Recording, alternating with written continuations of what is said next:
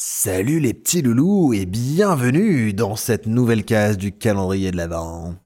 C'est parti. Et alors Louis, de quoi est-ce qu'on va parler aujourd'hui? Eh ben, on va parler d'un podcast qui m'a fait personnellement une très forte impression, qui en pose depuis un bon moment et je suis pas sûr que ce sera repris, mais c'est pas très grave. C'est le podcast Fenêtre sur cours d'Arte Radio et de Élise Costa. Euh, Elise Costa, elle est chroniqueuse judiciaire, donc c'est-à-dire qu'elle se rend euh, dans les tribunaux pour commenter et écrire des articles sur la base de ce qui se passe dans les tribunaux en France, euh, et d'écrire des chroniques notamment sur ça.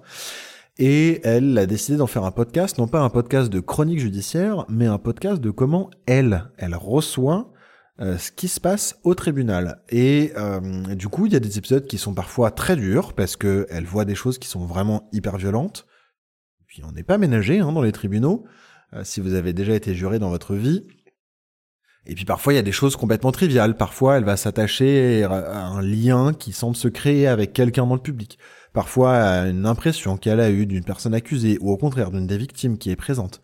Bref, c'est un podcast, c'est pareil, c'est épisode assez court en fait, un podcast, je sais que c'est un adjectif que j'utilise beaucoup, mais un podcast assez doux qui fait du bien parce que c'est une vision ça va être parler du monde de et de choses violentes du monde sans détourner le regard, mais sans non plus euh, donner de l'emphase ni réduire l'impact. En fait, c'est assez franc du collier, on y va et pourtant c'est pas violent, même si on a affaire à des choses d'une très grande violence. Et ça, je trouve que c'est un vrai tour de force qui réussit à faire Elise Costa. Euh, voilà, moi j'aime. Et, oui.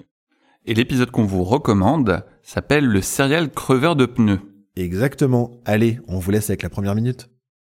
Entre 2013 et 2017, un mystérieux semeur de clous a rendu fous les habitants de Portée-sur-Garonne, une petite commune près de Toulouse.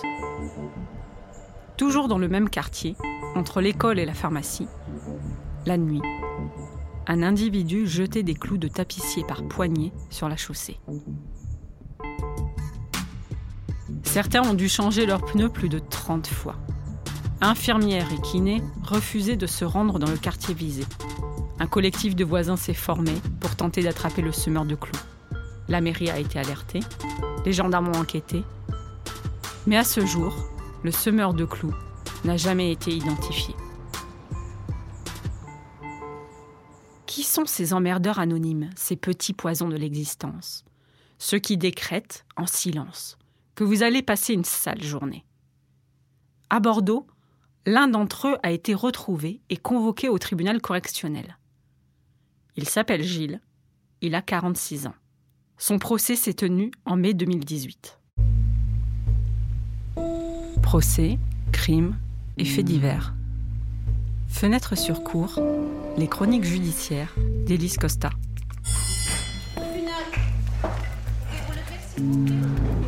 Saison 3.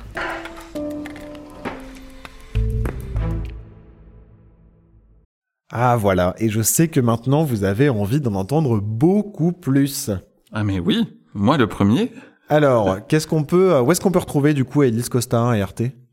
Eh bien, Elise Costa et Arte Radio euh, peuvent se, être retrouvés sur Instagram, euh, Facebook et Twitter. Et bien sûr, vous pouvez écouter Fenêtre sur cours sur toutes les applications de podcast. Voilà, et on vous recommande aussi les autres livres d'Elise Costa, parce qu'elle en a écrit pas mal. Euh, moi, j'avais bien aimé quand même Comment je n'ai pas rencontré Britney Spears, euh, qui est un livre qu'elle a écrit euh, maintenant.